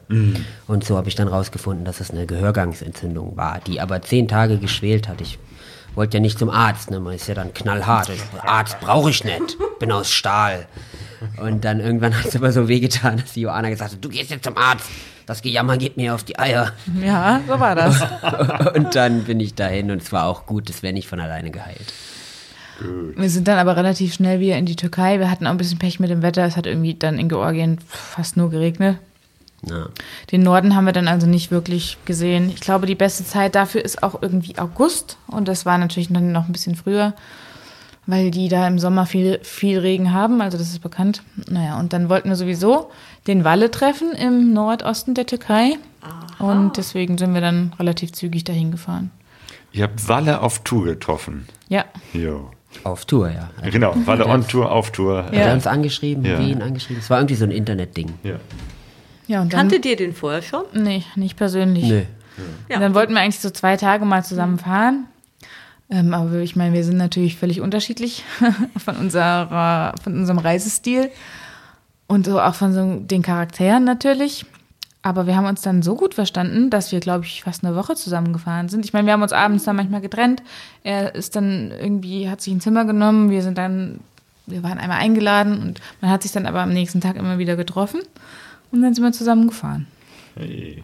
Ja, cool. Das, das äh, freut mich zu hören, weil ihr tatsächlich euch, euch und Walle als sehr unterschiedliche Charaktere oder auch so zumindest vom, vom Reisestil her wahrnehmen würde. Ja. Ja, wenn uns Mopedfahrer anquatschen, dann sagen wir eigentlich immer ja. Also für uns ist es alles irgendwie eine Family. Ob der jetzt mit dem Mofa durch die Welt fährt oder mit dem Fahrrad auch oder halt mit, mit dem Motorrad oder mit dem Panzer. Solange es zwei Räder hat, äh, ist es irgendwie gleicher Stil. Und so haben wir uns, auch wenn man ein bisschen unterschiedlich ist, äh, ja, super verstanden. Ich meine, wir sind nicht umsonst irgendwie acht Tage zusammengefahren und ähm, haben uns aneinander angeglichen. Also der Walle war mit uns mal campen, da irgendwo mitten in den türkischen Bergen, das ist nicht so sein Stil. ähm, und wir waren dann mal irgendwie im Vier-Sterne-Hotel mit dem Walle zusammen, das war eigentlich nicht so unser Stil. Aber äh, ja, wenn man da so ein bisschen äh, flexibel ist, dann versteht man sich. Und äh, das Fahren selbst hat eigentlich sehr gut gepasst. Also er war überraschend viel schneller Offroad, als ich ihm zugetraut hätte mit diesem Riesending. Ich meine, es ist auch ein großer Typ. Ich wäre da nicht auf den Boden gekommen, geschweige denn hätte ich das Ding je aufheben können, wenn es umgefallen wäre. Mhm. Aber jeder hat da so seine Präferenzen und ähm, ja, es hat gut gepasst. Cool. Ja, interkulturelle Verständigung ist halt auch so ein Ding. Reisen, ne? Ja. ähm, ja, und dann seid ihr durch die Türkei und dann ja, seid ihr schon fast wieder in Europa, zumindest schon mal in der Europäischen Union. Ja, wir Wie sind von, von der Türkei nach Bulgarien.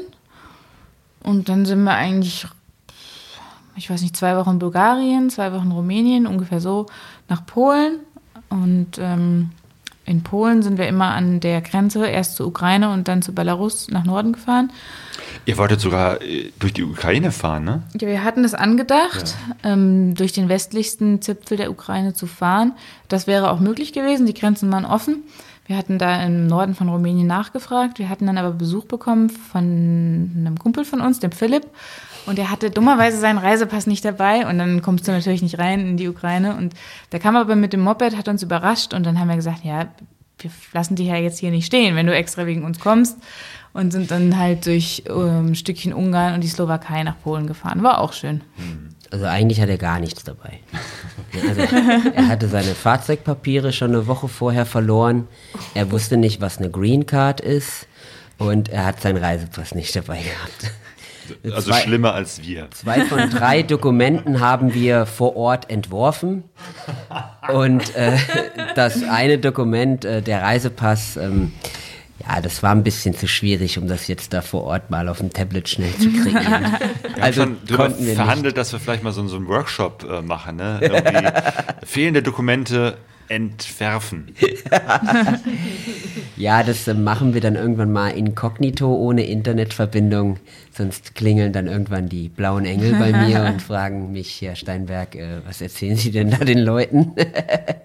Genau. Und, und der Workshop wird nicht billig sein.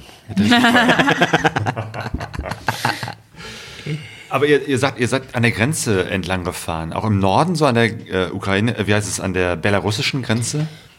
Also wir haben uns eigentlich die ganze Zeit seit Bulgarien irgendwie an den Ostgrenzen zur Ukraine langgehangelt und dann zu Belarus, einfach weil da nichts los war.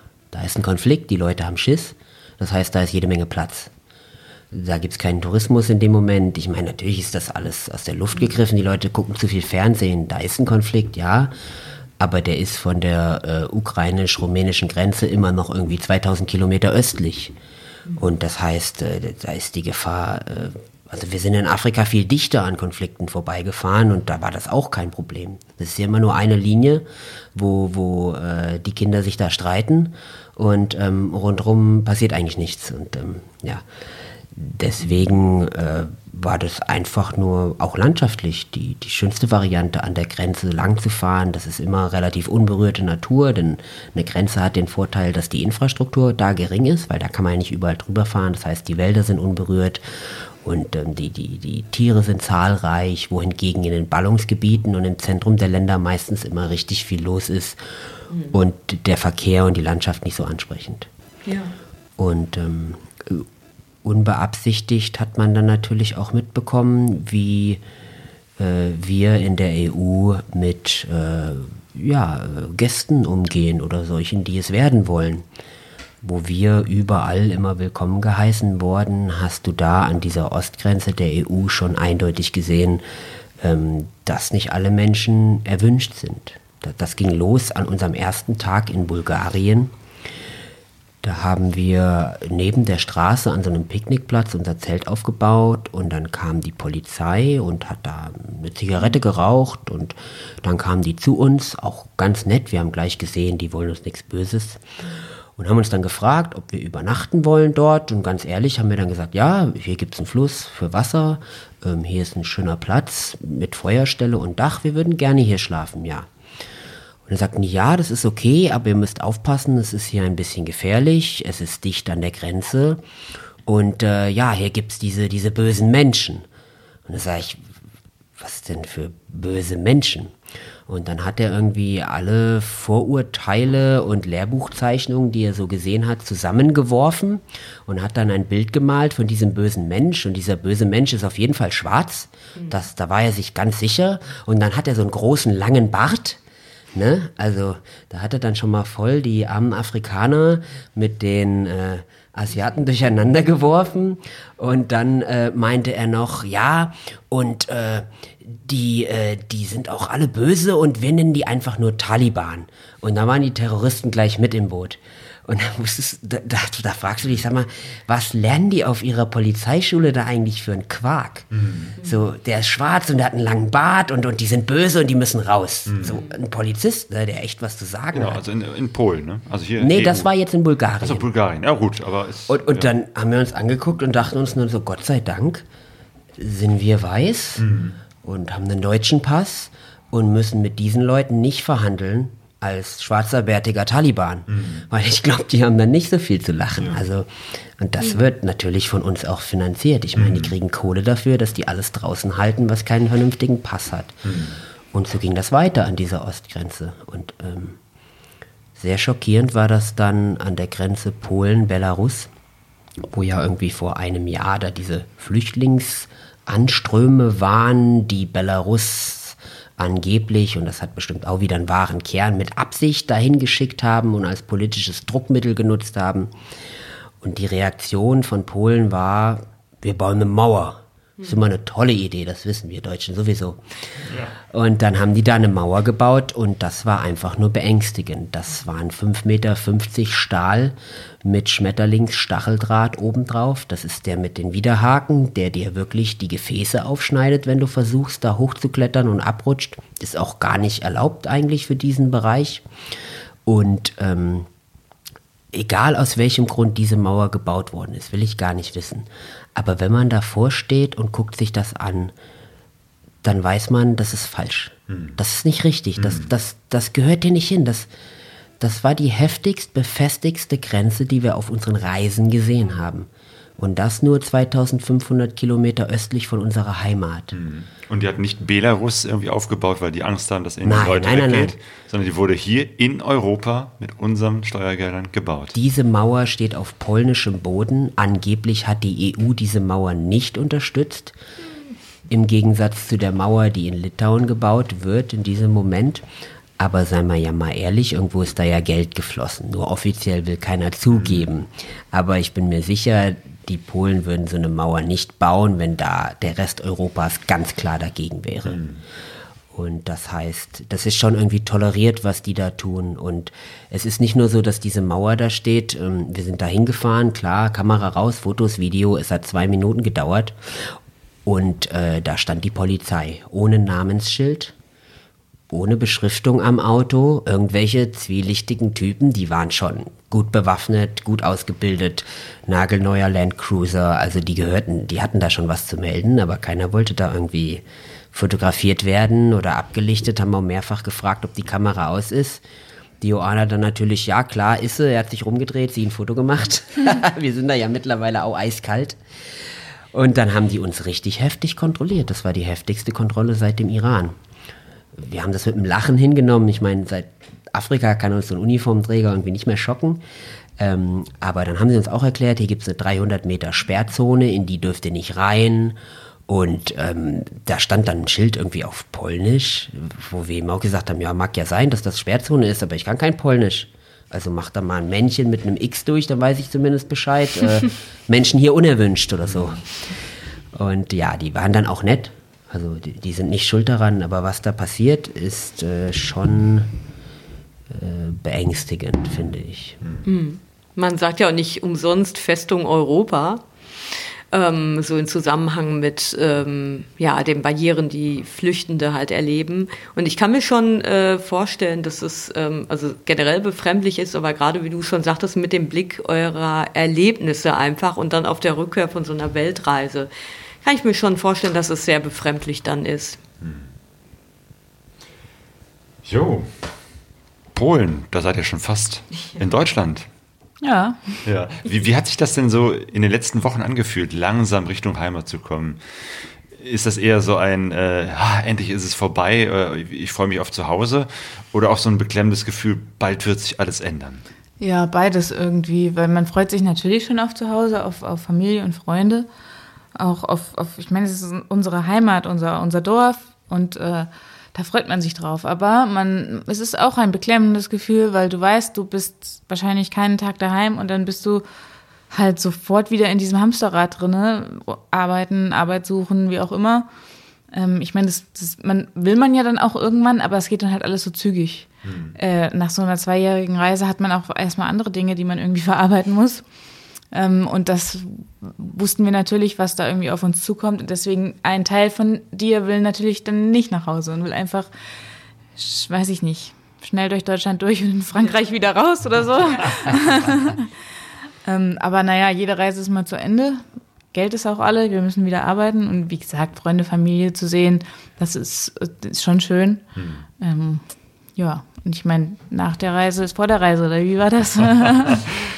Genau, und ihr habt euch ja auch einen schönen Ort zum Zurückkehren äh, gesucht. Also einmal habt ihr eine Party gemacht äh, letztes Wochenende und ihr seid davor am Wochenende auf dem Motorradreisetreffen aufgeschlagen. Ja. ja, das war so der offizielle Abschluss, mehr oder weniger. Genau, beim MRT Gieboldhausen.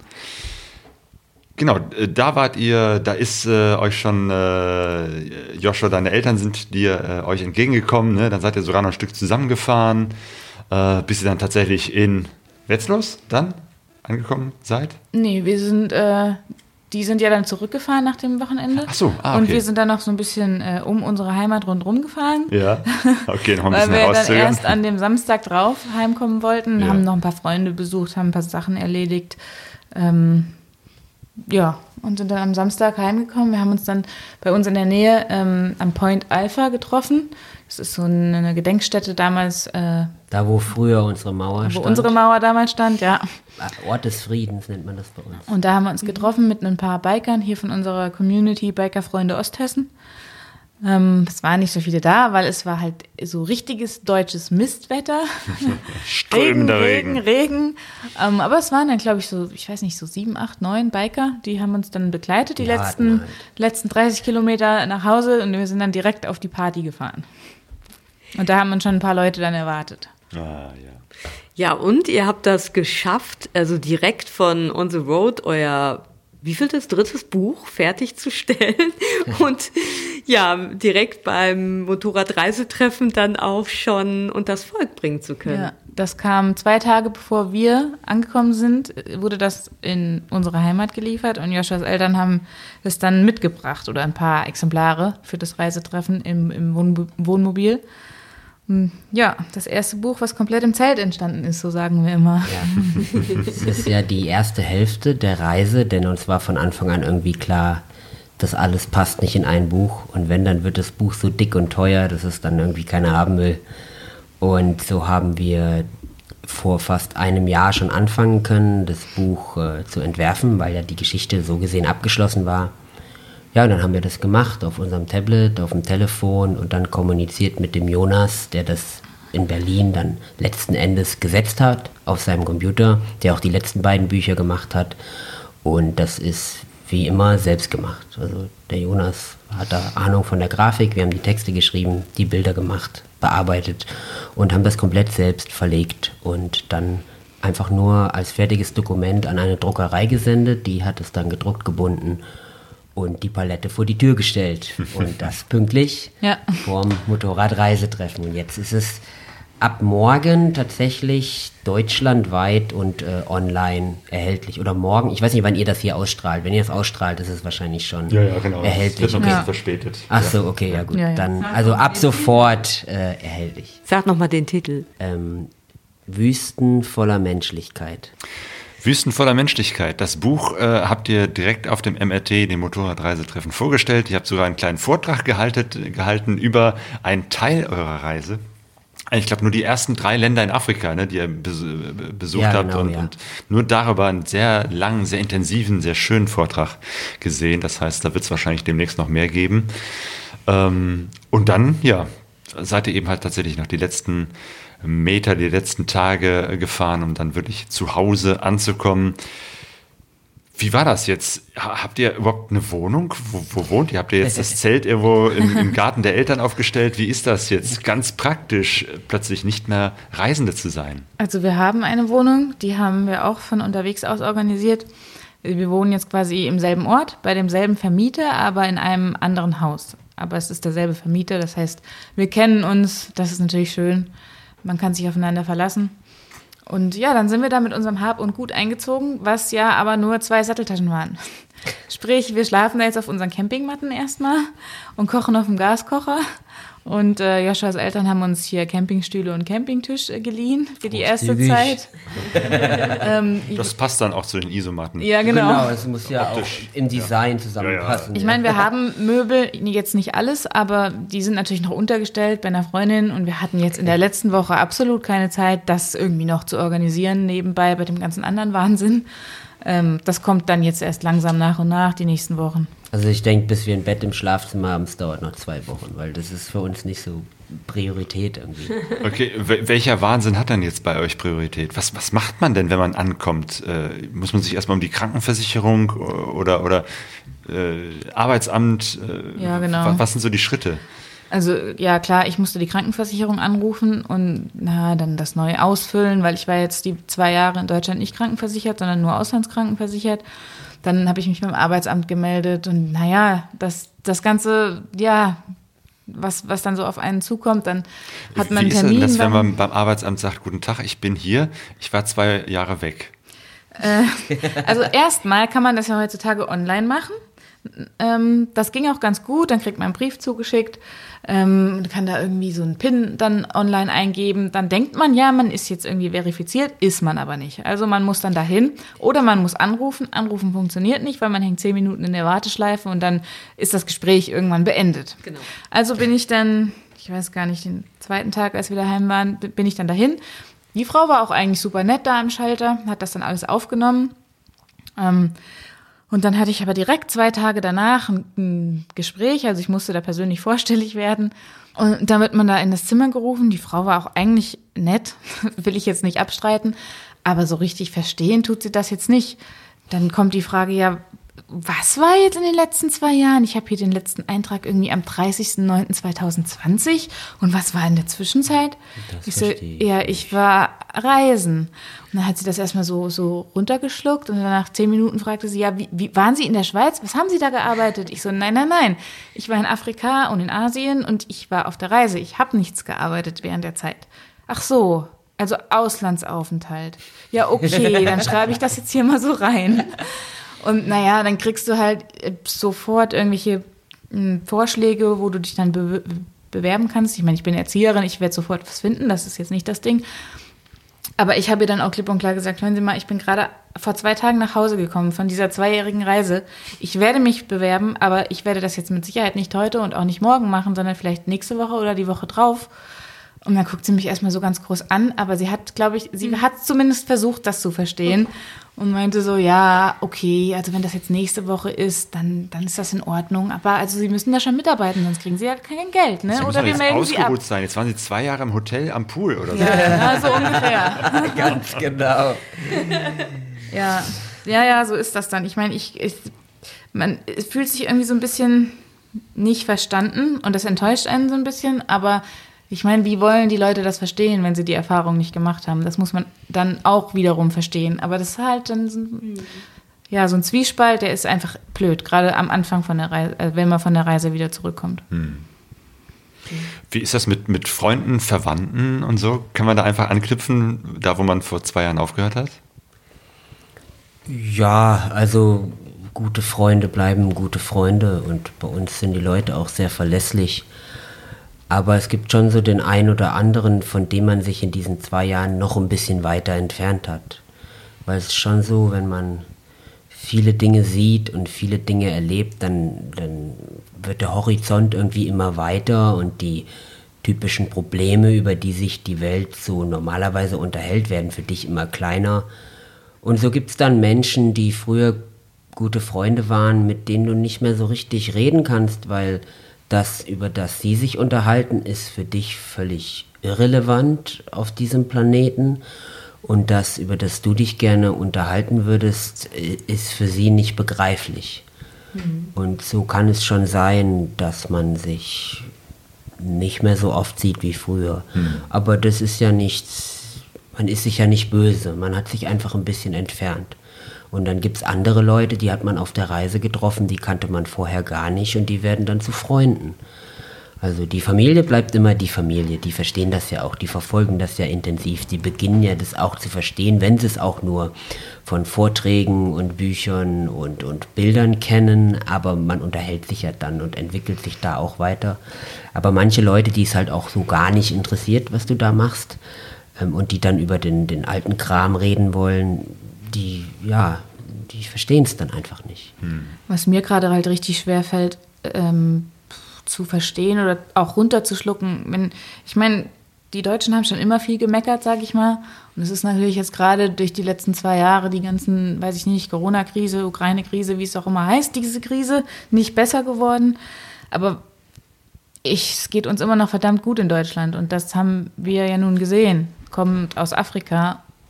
Und dann fällt es mir einfach schwer zu sagen, Leute, hört doch mal auf. Also, und man kann das dann aber auch nicht so einfach raushauen, weil das verstehen sie wieder nicht. Und das ist, fällt mir gerade so ein bisschen schwer. Dann ist man oft einfach ruhig oder man sagt dann schon mal was, aber wenn man hat da auch nicht immer die Nerven, dann da jetzt so eine Diskussion zu starten. Und ja, aber ich denke, das wird sich alles finden die nächsten Wochen. Wie gesagt, wir sind eine Woche daheim. Das, das wird schon wieder. Ja, das ist vielleicht ein Integrationsprozess. Ja. Ja, auf jeden Fall. Wir laden euch dann mal ein zum, zum Workshop Jammern auf hohem Niveau für Anfänger. Ich weiß auch nicht, wo die Wurzel davon liegt. Also irgendwie, so machst du einen Fernseher an, nicht, dass ich das jemals tue, aber manchmal flimmert an der Ecke Mord und Totschlag und Krieg und schlecht und Mist und dann machst du den aus und guckst dich um und siehst diesen ganzen Luxus hier und denkst dir, Leute, es ist so einfach, so wunderschön, so sicher hier. Ich weiß gar nicht, eigentlich müsstet ihr den ganzen Tag vor Freude lachend durch die Welt laufen. Und dann gucken die Leute hier, als wäre die Welt gestern untergegangen. Und das verstehst du nicht, wenn du die andere Seite kennst, wo die Leute echt in der Scheiße leben und den ganzen Tag lachen und fröhlich sind. Ja. Da ist irgendwie so ein riesen, so ein riesen Canyon dazwischen. Und es ist schwer, den Leuten begreiflich zu machen. Egal wie viele Vorträge du hältst, egal wie viele Bücher du schreibst, egal wie viele Gespräche du führst, es führt immer nur zu so kleinen Änderungen, die ja schon wünschenswert sind, aber dass die Leute das richtig begreifen, äh, ist fast unmöglich, es sei denn, sie setzen sich selber mal aufs Motorrad und schauen sich diese schöne Welt mal an. Ein Grund, äh, fröhlich zu sein, zu lachen, äh, habt ihr selber auch geschaffen. Nämlich, ich habe gesehen, ihr habt ein Foto von Ringen gepostet. Äh, das heißt, da tut sich was bei euch. ja. Es geschah eines Morgens nach unserer Willkommensparty. Da standen nur noch die härtesten der Harten im Garten. um das Feuer rum. Ja. Die, die trotz Regen angereist sind, trotz Regen ihr Zelt aufgebaut haben, trotz Regen am nächsten Morgen da standen und trotz der ganzen Arbeit des Aufräumens doch nicht nach Hause gefahren sind. Also nur noch die, ne, auf die du zählen kannst. Und ähm, in Tunesien waren wir in so einem alten äh, historischen Lehmdorf. Da haben die Menschen aus Schilfgras und äh, Bambus. Fahnen und Bambus so verschiedene Schmuckstücke gemacht und ein Typ, der hat Ringe geflochten. Und dann hat er gefragt, na, wollt ihr mal heiraten? Und Johanna guckte mich so erwartungsvoll an, sag ich, erstmal auf der Reise und dann, wenn wir wieder daheim sind. So, und jetzt machen wir, was wir sagen. Das ist, äh, ja. Ähm, dann war das. Das war in äh, dem Moment, war das eher so eine Touristenattraktion halt, wenn du so willst. Genau, das Ringen, war ja. nur so ein Witz, Ja. aber ausgesprochen heißt quasi gemacht. Und jetzt waren wir daheim. Willkommensparty rum. Äh, Also war ich irgendwie am Zug und dann hatte ich diese Ringe tatsächlich äh, 80.000 Kilometer um den Globus gefahren, immer in meiner Tasche in dem Döschen für die Blutzuckermessstäbe versteckt. Das muss und man sich mal vorstellen, Sie dachte, weil die er- wären schon lange weg und ich sortiere eigentlich alles aus. Also ich bin so einer, ich säge den Löffel ab, wenn der zu lang ist, weil der meiner Meinung nach zu schwer ist für die Reise. Und dann habe ich diese Ringe um die ganze Welt gefahren. Und dann habe ich die an dem Morgen rausgeholt und dann stand ich da wie immer nach dem Morgen, nach der Party, Unterhose, Motorradstiefel, T-Shirt. Also so, jetzt kommt ihr alle mal ans Feuer. Und dann hat mein Bruder ihr das Döschen in die Hand gedrückt. Und ja, dann hat sie sich die angeguckt und mich angeguckt und die Ringe angeguckt. Und war so, jetzt echt? Sag ich ja. Dann gucke ich sie an, und jetzt was? Ja oder nein? ja, und die Antwort war irgendwie klar. Und so ist es da passiert. Wir haben ein lustiges Video sogar davon. Oh, hey. Ja. Okay. Das heißt, ihr wollt jetzt erstmal tatsächlich erstmal sess- sesshaft werden, ihr wollt heiraten. Nächstes Jahr wahrscheinlich irgendwann. Ja. Cool. Sehr So der schön. Plan. War das auch so diese Erfahrung, ja, wir haben jetzt so, so lange zusammen auf engstem Raum es ausgehalten und äh, ja, sind gut zusammen als Paar so durch dick und dünn gegangen, jetzt können wir auch heiraten? Ja, schon mehr oder weniger. Ich meine, es sind jetzt, wenn du alles zusammenzählst, drei Jahre, die wir zusammen gereist sind, also in Südamerika und jetzt diese Reise. Und da hast du Höhen und Tiefen und auch tiefe Tiefen. Und wenn man die halt zusammen meistert, gerade auf der Reise, wo es halt echt stressig manchmal ist, warum soll der Rest dann nicht auch klappen? Genau. Sehr schön. Ja, also ich glaube, nach all diesen Höhen und Tiefen seid ihr da auf jeden Fall auf einem guten Weg, auf einer guten Reise, die jetzt vielleicht auch nochmal, äh, ja, erstmal die Reise des Ankommens bedeutet. Ähm, aber das, das wünsche ich euch, dass ihr es gut schafft anzukommen, dass ihr es äh, gut schafft, jetzt wieder einen, einen neuen Start erstmal in der Heimat äh, hinzulegen. Ähm, ich danke euch, wir danken euch für auch. die vielen Erlebnisse, von denen wir zumindest eine Woche da mit euch gemeinsam unterwegs sein konnten, so ein bisschen so einen Eindruck Ja. von euch auch als Reisende mitzubekommen, aber auch von den vielen Geschichten, die ihr erzählt habt. Und äh, ich denke, es wird noch weitere Geschichten geben, die ihr in Zukunft erzählen werdet. Aber jetzt erstmal herzlichen Dank und erstmal weiterhin ein gutes Ankommen. Gerne, gerne. Danke. Wenn euch die Reisegeschichten von Joanna und Joshua interessieren, verlinken wir euch die anderen Podcasts, die wir mit den beiden vor und während der Weltreise gemacht haben und natürlich auch ihre Webseite Wetzlos Weltwärts, auf der ihr das Buch findet und die Vortragstermine von den beiden. Und Anfang nächsten Jahres werden die beiden auch ihren Vortrag beim Lagerfeuer Duisburg erzählen. Ebenfalls in Duisburg findet der nächste Live-Podcast statt. Nämlich am Samstag, den 19. November um 13 Uhr spreche ich mit Bruno und Roland und Volker über ihre Motorradreise ans Nordkap im Winter auf der Bühne im Café Steinbruch. Das also um 13 Uhr, Eintritt ist frei und um 16 Uhr wird Roland dann einen Vortrag über seine Schottlandreise halten. Das ist dann im Rahmen unserer äh, Vortragsreihe Lagerfeuer Duisburg.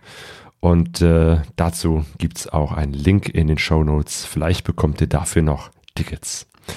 Und wenn ihr wissen wollt, wie man einen richtig guten Reisevortrag hält, das erklärt uns der Dirk Schäfer Montag, den 28. November, bei einem Podcast, den wir live streamen werden. Alle Links und Termine findet ihr in den Show Notes auf pegasoreise.de.